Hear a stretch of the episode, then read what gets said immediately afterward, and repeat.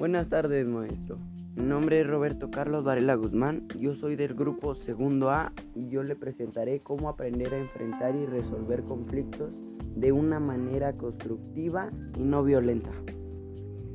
Lo primero que tienes que hacer para enfrentar y resolver tus conflictos de una manera constructiva y no violenta es escuchar con atención siempre manteniendo la calma y guardando silencio. Luego no interrumpas y deja que hablen con libertad. Luego ponte en su lugar pensando por qué está así. Después reafirma lo que tu interruptor dice. Una vez eso, admite que no tienes la razón si es el caso. Y por último, visualiza a la otra persona en su mejor faceta. Eso fue todo, gracias.